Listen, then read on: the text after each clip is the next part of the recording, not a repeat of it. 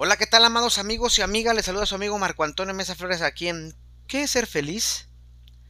Hoy hablaremos sobre un tema muy rico y habla de qué y cómo se es una pareja libre. Ese tema es sabrosón, aunque es un poquito picosito, como decía un alumno. Surge en los en vivos de mi fanpage de Facebook. Así que les voy a invitar a que agarren sus asientos y comencemos.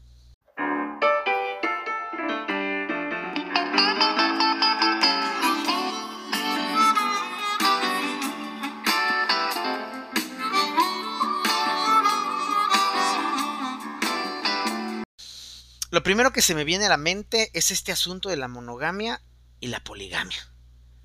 ¿El ser humano está hecho para ser monógamo o polígamo? En la antropología, la monogamía es la unión matrimonial entre dos personas. Sin embargo, en algunos países monógamos está permitida entre dos personas del mismo sexo, como en México. En México el matrimonio igualitario es permitido, pero en otros países no. Mientras que la poligamia tiene tres vertientes. La poliandría, que es una mujer con varios hombres. La poliginia, que es un hombre con varias mujeres, que es la más frecuente entre la poligamia. Y el matrimonio grupal, entre varias mujeres y hombres. A lo mejor podríamos llamar poliamor, aunque tendría mis dudas, pero... Pero bueno, está permitido. Sin embargo, en la antropología un hombre casado que tiene un amante es monógamo mientras que en la biología es polígamo. Ahora, algunos dirán, bueno, ¿y qué onda con el adulterio? El adulterio se tipificaba cuando un hombre casado se metía con la propiedad de otro hombre, que era la mujer. Por ende, la mujer tenía que estar casada, tenía que tener dueño. Cuando no tenía dueño, el hombre tenía ese derecho de poder tomar, poseer, coger a cualquier mujer, siempre y cuando ésta no fuera casada o no tuviera un dueño. Que tonterías, para no decir pendejadas, era lo que hacíamos antiguamente. Algunos pensadores como la psicóloga Helen Fisher y Marty Hasselton, también como el antropólogo Kit Opie, dicen que la monogamia, monogamia, perdón, fue necesaria para la evolución de la especie humana y que el amor romántico es un rasgo universal de la especie. Opi dice que la estrategia monógama fue seleccionada para beneficiar a los hijos y necesaria para que surgieran las características típicas de nuestra especie. Lo interesante es que a veces comparamos las aves con los mamíferos y decimos, es que tal especie de ave, o es que los pingüinos son monógamos, así deberíamos ser todos. Es muy diferente la forma de los pingüinos que de los mamíferos. Entre las aves es más del 90% que son monógamas, mientras que en los mamíferos solo el 3% de ellos lo son. Y el ser humano no siempre entra en ese 3%. Cuando lo hace, lo hace para que sus crías sobrevivan. Opi, con algunos de sus colegas, hicieron una similitud de 230 especies de primates y observaron que la monogamia se precede por la alta vulnerabilidad de la cría. Uno de los rasgos es la competencia entre machos. Por ejemplo, los leones, cuando el alfa es desplazado, el nuevo alfa mata a la descendencia del viejo alfa. Es en donde hay un círculo de monogamía fuerte, las posibilidades de supervivencia de la cría se incrementan. Los machos ayudan a la crianza, porque protegen a la cría. Como resultado de eso, la monogamia se selecciona y se incrementa el cuidado biparental, que hace que se contribuya y que se agrande el cerebro humano y eso hace que hubiera progreso. Aunque bueno, hoy día eso de el cuidado biparental es nada más un mito.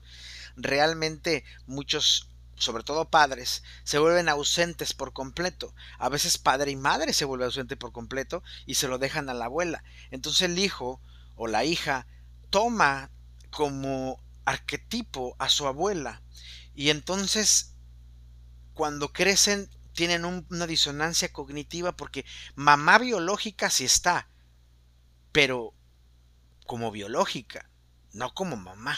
O papá biológico sí está, pero como biológico, no como papá. Entonces, eh, la madre o el padre se convierte en otra persona y se le vuelve un problemilla ahí. David Boss nos dice, Los humanos utilizan ambas estrategias, la monógama y la polígama, y hay diferencia de promedios entre hombres y mujeres. En las estrategias de la poligamia están los, el apareamiento, el deseo de novedad y la variedad. En la antigüedad la poligamia no era mal vista, de ahí que podíamos ver a personas con estatus social económicamente alto poder tener muchas mujeres, porque así podían mantenerlas, cosa que casi no se veía en las mujeres. Pero por necesidad y por religión fue que se volcó a la monogamia y esto era para saber quién realmente era el heredero de mis tierras y mis fortunas. El historiador Christopher Ryan dice que la propiedad y la civilización provocan lo que hoy conocemos como monogamía. En su libro Sexo al Amanecer describe el efecto de la agricultura y la naturaleza sexual y dice, la tierra podría a partir de ese momento ser poseída y, poseída y heredada a siguientes generaciones. La comida cultivada y reunida ahora sería cosechada, guardada, defendida y vendida. Los muros, vallas y los sistemas de irrigación no solo se construyeron, también se reforzaron. Las armadas de defensa crecieron y aprendieron a controlar. La propiedad privada forjó, por primera vez en la historia de nuestra especie, que la paternidad fuera una preocupación crucial. Fíjense, nos hicimos monógamos por el cuidado de nuestras tierras. Otro historiador llamado Desmond Morris comprende que el modelo estándar de las relaciones a largo plazo entre los Homo sapiens fue una evolución principalmente social, más no biológica o psicológica. Es decir, que conforme nuestros ancestros evolucionaron a ser cazadores, se aseguró la, la cooperación masculina como los derechos reproductivos dentro de cada tribu. Y sí, Dice él, si los hombres más débiles hubieran ido de casa, eso significaría que hubiesen querido mayores derechos reproductivos. Las mujeres hubieran tenido que compartir más, haciendo la organización sexual más democrática y menos tiránica. Cada hombre también hubiese necesitado una tendencia de apareo fuerte. Además, los hombres, ahora armados con herramientas peligrosas y rivalidades sexuales, sería mucho más peligroso de nuevo una buena razón para que cada hombre esté satisfecho con cada mujer. Si analizamos ambos casos, veremos que ellos consideraban la evolución de la poligamia a la monogamia por cuestiones sociales, dejando que el cuerpo se adaptara a, lo biológico y psicológico a lo largo de los últimos siglos. Por esa razón, dicen los historiadores que hay tanta tendencia a la promiscuidad en numerosas personas. Quizá esta es la causa de invertir tanto tiempo como dinero anualmente en terapias de pareja para mantener el ideal de la monogamia, en libros sobre relaciones, en pornografía y hasta en el Viagra. ¿Será que el cuerpo y la psique no están preparados? Tras milenios de su conversión, ¿para ser monógamos el cuerpo sigue peleando? no lo sabemos. Entonces llega la pregunta de los 100 millones. ¿Qué es una pareja libre? Aquí muchos y muchas van a brincar sobre todo los hombres por el machismo y el patriarcado tan marcado que tienen o tenemos, aunque yo no me considero que tengo muy marcado, sigo trabajando. Aunque sí tengo micromachismos, negarlo sería tonto. Las mujeres también van a dedicar por otras cosas más profundas como lo sentimental y lo emocional, que muchas veces también es machista y patriarcal. La mayoría de las relaciones de pareja no son monógamos, acostumbran a ser relaciones abiertas en pareja. ¿Qué es eso? que ambos participantes del vínculo pueden tener encuentros sexuales con otras fuera de la relación, sin que esto implique vínculos emocionales o sentimentales. Son completamente diferentes al poliamor, en los cuales se permite que sí haya vínculo. Ahora, pareja libre no es swingers o intercambio de parejas. Muchos creen que los swingers son muy libres, cosa más absurda y mentirosa. Los swingers son personas que solo permiten los encuentros sexuales fuera de las relaciones en, en, determinados momentos, como fiestas, encuentros programados, celebraciones especiales, pero ellos están llenos de reglas. Los swingers no son ni serán pareja libre. Precisamente por las reglas que ellos, ellas estipulen y muchos de ellos deben realizar o tener sexo con el con el que ambos escojan. Léase o escuche bien. Ambos. Y cuando digo léase es porque eso se sube, acuérdense, a la página, a mi página www.marcoamesaflores.com. ahí vienen de donde saco todas las referencias. Los swingers deciden ambos a quién se van a coger sus parejas y por eso es que no son pareja libre. Una pareja, libre es aquella que pone las reglas sobre la mesa y la respeta. Cosas como puedes tener relaciones sexuales, pero debes o deben ponerse condón. Nadie puede eyacular dentro de ti o no puedes eyacular dentro de nadie. Eh, puedes coger, pero no debes hacer vínculos, etc. Cosas que la pareja, si tiene vínculos, estipula y por supuesto respeta. Además, que ella o él tiene sexo con quien él o ella escoja. Y no con quien escoja la pareja. Por eso es la diferencia entre los swingers. ¿Qué es ser pareja? Una de las cosas que muchos no entienden es precisamente qué es ser pareja. Porque bien o mal, la mala educación y la religión nos sopla al oído. Número uno, mi pareja no es una cosa, es una persona. Cuando nosotros pensamos que ella o él nos pertenece, entonces no tenemos una pareja, tenemos una cosa y por ende la cosificamos. Entender que él o ella son personas me harán entender por qué no son de mi propiedad. Y entonces sabremos cómo es que debemos vivir en pareja. Una cosa es decir, eres mío o mía de manera consciente y otra de manera inconsciente. Cuando se hace de manera inconsciente es porque el juego de pareja es así. ¿Sí? Nos adueñamos entre comillas del otro, aunque no sea verdad, aunque sepamos que el otro es dueño de sí mismo. Mientras que si es consciente, entonces creemos que el otro o la otra sí nos pertenece, sí es de mi propiedad. Cosa más mentirosa y absurda. El otro o la otra se pertenece a sí mismo, a sí misma, a nadie más es su cuerpo y ella o él puede hacer de él lo que se le antoje. Número 2. Hay tres cosas fundamentales para hacer una relación de pareja completa. La número uno es el deseo sexual. Así como se lee o se escucha, se necesita ver a la persona y decir, aquí mismo me la cojo. ¿Cómo chingados que no? Aquí. La número dos, la admiración, que no tiene que ver con nada físico sino con lo intelectual, los hábitos, los valores, los gustos, los intereses, las carreras, lo intelectual, no sé. Cosas que no tengan que ver con nada físico. Acuérdense de eso. Y lo tres, los planes. Las parejas reales planean cosas juntos como pareja. ¿Qué harán en un futuro? ¿Cómo? ¿Con quién? Buscarán el crecimiento de ambos y el desarrollo de la pareja. Cosas interesantes que pueden hacer si están dispuestas a crecer. Ahora, Número 3. Algo que mucha gente no, no entiende es que el sexo y el dinero son muy, muy, muy importantes en los pilares de la pareja. Cuando hay buen sexo hay comunicación. Lo mismo pasa cuando hay dinero. La comunicación fluye. Y cuando hay dinero hay sexo, bastante sexo. He escuchado yo muchas veces hasta de terapeutas que el respeto, la fidelidad y la lealtad son los pilares. Y me dan ganas de decirles ignorantes y mandarlos a leer, algunos sí lo he hecho, varias veces.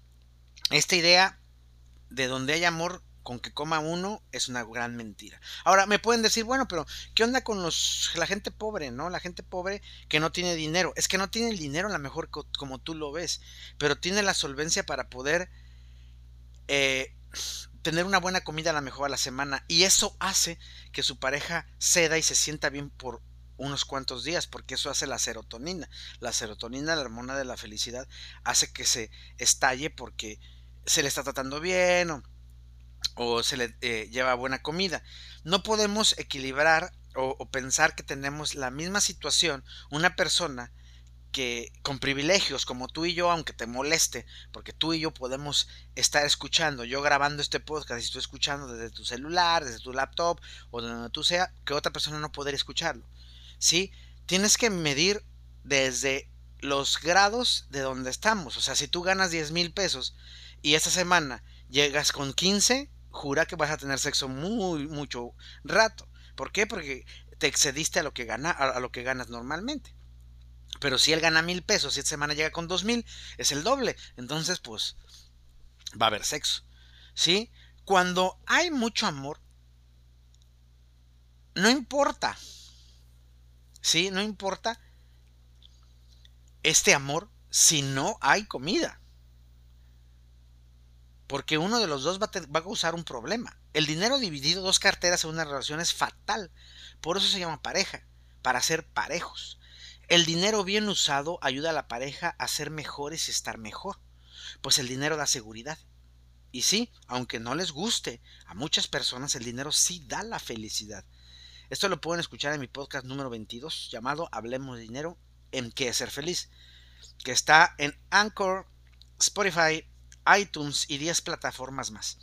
O lo pueden encontrar en www.marcoamesaflores.com, que es mi, página, en la sección Pregúntale a Marco con el nombre El dinero da la felicidad, subido el 21 de marzo del 2019, en donde presento la biografía, bibliografía usada para este podcast. El dinero ayuda a que la pareja se ayude y el buen sexo habla de saber comunicarse. Entonces, el sexo y el dinero sí son parte de un pilar de ser pareja.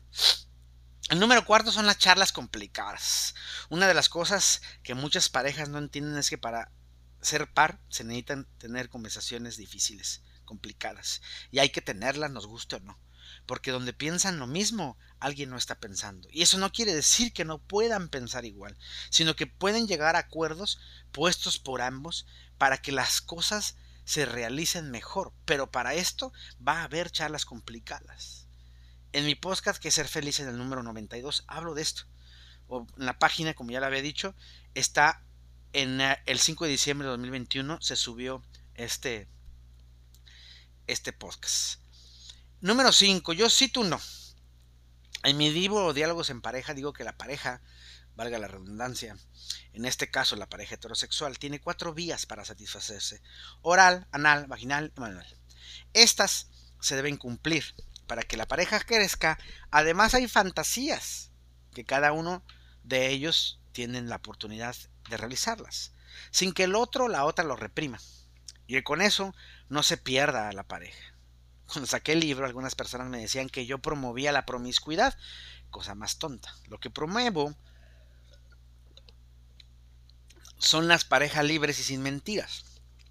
No se vale que a ella le guste tener sexo oral y no darlo, o a él le guste tener sexo oral, que le den sexo oral pero no darlo. Si él no quiere tener sexo oral, si él no quiere darle sexo oral a ella y a ella le encanta que se busque una amiga para que se, a un amigo que para que se lo dé. No tiene que hacer vínculos. O al revés. Si a él le encanta el sexo oral y ya no quiere dárselo, que se busque una amiga para que se la mame. Y eso no quiere decir que van a ser vínculos. Y esto no debe tampoco hacer que la relación termine. Que ambos se separen. Ser, pareja es comprender que si el otro le gusta y a mí no, no me da derecho a prohibirlo, vivirlo. No se vale. Porque es tan egoísta como que él lo quiera hacer a huevo, como que yo quiera que él no lo haga. O ella. Número 6. Responsabilidad afectiva. Este rubro es complicado porque muchas personas creen que la responsabilidad afectiva es que él o ella me dé a mí, pero yo no le daré lo mismo. A veces escucho o leo a personas que hablan y se jactan de esto de ser eh, responsables afectivamente, pero no lo son, no lo viven. Porque es cosa tan simple como llegar puntual a las citas con su pareja. No lo hacen. ¿Cómo quieres que haya responsabilidad afectiva en algo sentimental si tú no puedes llegar puntual a ver a tu pareja? Ahí no hay responsabilidad. La pareja es responsable efectivamente cuando él o ella cumple el papel de ser auténticos y respetar las ideas o reglas que se pusieron en la mesa. En mi podcast que es Ser Feliz número 101 hablo de esto. Más más a profundidad, lógicamente. Ahora, ¿cuáles son las ventajas de las parejas libres? Número uno, hay mayor comunicación. Hablar tener conversaciones complicadas es una de las partes fundamentales de toda pareja, sobre todo de aquellas que quieren ser o tener una relación abierta. Las relaciones cerradas causan que muchas de las veces haya un tercero, mientras que las relaciones abiertas, al hablar, dejan entrar al tercero con algunas restricciones que ambos ponen, como nada sentimental, nada emocional, solo escoger. Punto. Número 2. Tiene mayor aprendizaje de lo sexual. Cuando se tiene más parejas sexuales, por ende, se aprenden nuevas formas de reavivar la pasión.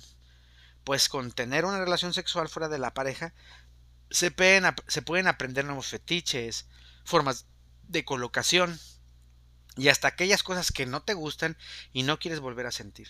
Sin embargo, eso no quiere decir que si alguno o ambos dentro de la pareja deciden no tener sexo con alguien más, esa decisión sea propia y se respeta. Además hay otras formas de jugar con este rubro. Decía la pareja quién quieres que te coja hoy o a quién te quieres coger y convertirte en esa persona durante el coito. Abierto, jugueteado. Número 3. Libertad. Entre más libre es una pareja, más expresa aquello que no le gusta, que le molesta, que no quiere en su relación. Una relación abierta puede decir lo que realmente piensa en su relación sin ser juzgada, sin ser juzgado. Número 4. Se, salen de la, de la zona de conformismo, la rutina, la comodidad. Lo mismo en una relación cerrada causa daño, pues les da tristeza, amargura, dejadez. Una pareja abierta es sinónimo de búsqueda y de mejora en la relación.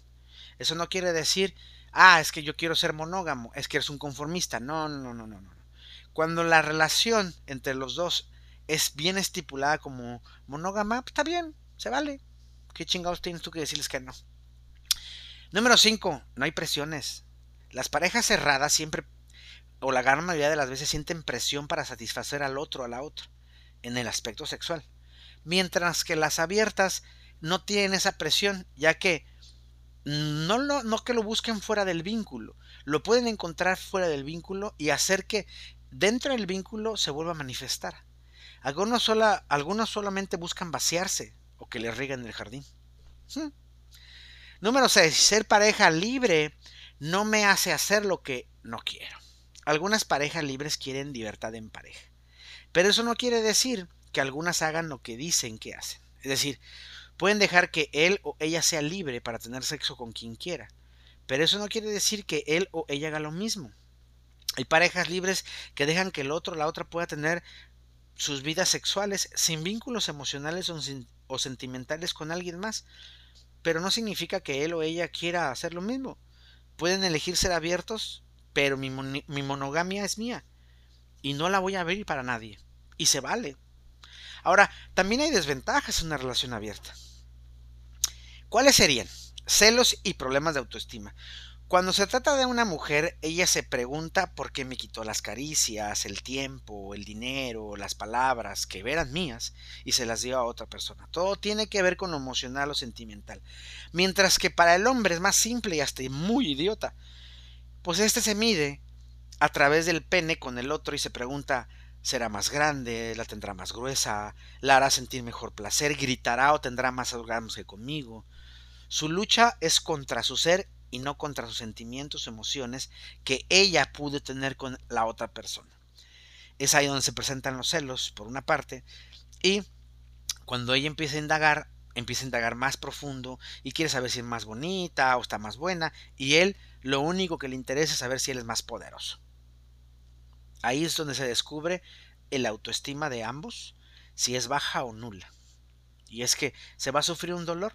Si no tienes una autoestima, puedes escuchar el podcast número 29, que puedes también leer en mi página, subido el 6 de julio del 2019. Y si te pasa eso, pues no te arriesgues a tener una relación abierta. Dos, riesgos de infecciones sexuales. Aquí se deben poner reglas y deben ser respetadas. Cada miembro de la relación debe saber si lo hace o no. Aprender a respetar el deseo del otro o de la otra será un factor que los ayude a ser mejores como pareja y sobre todo como persona. Hay que tener cuidado de mi pareja y cuidado de mi persona. Número 3. Adicción sexual o pérdida de libido. Ser pareja libre puede generar hipersexualidad, o sea, deseo sexual alto, sobre todo si no es bien llevado. El distrés de que ambas parejas sexuales deban tener un orgasmo también puede ser pérdida de libido, porque es importante que se pongan las I sobre la I para saber qué quiero en mi relación. Se da más en hombres que en mujeres que ellos quieran vaciarse. No les interesa con quién, solo quieren eyacular. Yo sé que es machista y patriarcal, pero es lo que quieren. Ponen a las mujeres como objetos. Pero también se da en, mujeres que solamente quieren tener sexo. Simplemente para sentirse amadas, cosa que les da una autoestima baja y una relación sexual A lo mejor mala, pero se siente amada. Número 4. Hay dolor emocional. Cuando las partes tienen varias relaciones sexuales fuera de la relación, se puede tomar como yo no le sirvo, no le gusta tener sexo conmigo, hay mejores que yo, etc. Y esto viene desde la autoestima baja o nula, que por ende es mejor dejar las cosas en claro con la pareja. No es que no me sirvas, si es que a lo mejor no estipulé que quería ser una pareja libre, no sé. El dolor emocional de no dejar las cosas claras puede llegar a ser profundo. Entonces, ¿qué es ser una pareja libre? Es hablar, es aquella que hablando llega a acuerdos. Acuerdos complejos, pero significativos. No se atan, sino al contrario, se dejan libres, valga la redundancia. Y es que el amor es un vínculo entre eh, pares, como dijera Jorge Bucay. Es un vínculo apoyado en el respeto, la libertad del otro. Tanto no hay amor si no hay libertad. Libertad es capacidad de elegir. La libertad es uno de los alimentos básicos de amor. Si yo pretendo restringir tu libertad porque te amo y tengo miedo de perderte, mi amor es un amor de baja categoría. El amor es la decisión de trabajar activamente por la libertad de la otra persona, para que pueda elegir qué hace con su vida, aunque en esta vida no me incluya. El amor no es posesivo, lo que es posesivo es la posesividad. Frases como yo solamente celo a la gente que amo, entonces si no siento celos es porque no amo. Es una locura estúpida. Los celos siguen, los celos según el diccionario del diablo de Ambrose Bierce, dice casi textualmente celos, temor a perder a alguien que, si lo, si lo perdía por lo que temo perderlo, no valía la pena de conservarlo. Gran estupidez. ¿Quién quiere estar al lado de alguien que no quiere estar conmigo? Qué absurdo es estar con alguien que no me elige. Entonces, se elige a dos grandes grupos. Los hombres que eligen ser elegidos una vez y para siempre, y los que elegimos ser elegidos una vez y cada día. Los que eligen ser elegidos cada día deben entender que la pareja puede mirar a otra pareja para volver a elegirnos. Si no, ¿cómo haría para elegirnos? Esto es duro pero es la realidad. Duro si no tienes autoestima. Duro si no te sientes seguro. Duro si tienes miedo de que tu pareja elija a otra persona. Pero si mi pareja ama a otra persona y con ella será feliz y yo la amo, ¿qué debo hacer? Dejarla ser libre. Por lo que el amor es una cosa y la pareja es otra. Por eso es que hay vínculos donde no existe el amor y hay amores donde no hay una pareja. Joseph Sinker tiene una definición mejor, dice Jorge Bucay, y dice, el amor es la alegría de, por la sola existencia de alguien que me alegra que existas. Cuando tienes un vínculo amoroso con alguien y después de compartir la vida ese alguien se vuelve el mejor espejo, entonces refleja cosas mías que yo no veo. Entonces, en una discusión, si yo sé que tengo la razón con convicción, sé también que el otro está equivocado. Entonces, lo mejor que puedo hacer, en lugar de pelearlo, es ver dónde está su error, pero no demostrárselo, sino para comprender por qué está haciendo lo que está haciendo. Y yo lo he dicho muchas veces, no es que lo esté defendiendo o la esté defendiendo. Trato de entender en dónde está el error que él o ella te está diciendo, no para justificarlo, sino para entender por qué está actuando de esa manera. Y es que ser pareja libre es comprender, pero no justificar. Es aprender y de lo aprendido es saberse dar al otro o a la otra con amor, para que así la pareja crezca sin tapujos, sin mentiras, con libertad. Ahora pregúntate, ¿hasta dónde quiero ser una pareja libre? Si no puedes con el paquete, no lo intentes. Pero si te abres y quieres aprender, adelante platícalo, pongan reglas y sobre todo sean libres como personas y en pareja. Por lo demás, amigos míos, les dejo un abrazo fuerte, enorme, sanador, muy nuestro. Búsquenme en las redes sociales, en todas soy Marco Antonio Mesa Flores. En mi Facebook, mi foto de perfil es, es Buda, Jesús y Krishna en un puente y la foto de atrás tiene un letrero de advertencia muy divertido. Instagram y TikTok tengo una camisa, una guayabera más bien, blanca, bien linda. En Twitter es una foto mía con una camisa de canache de color azul.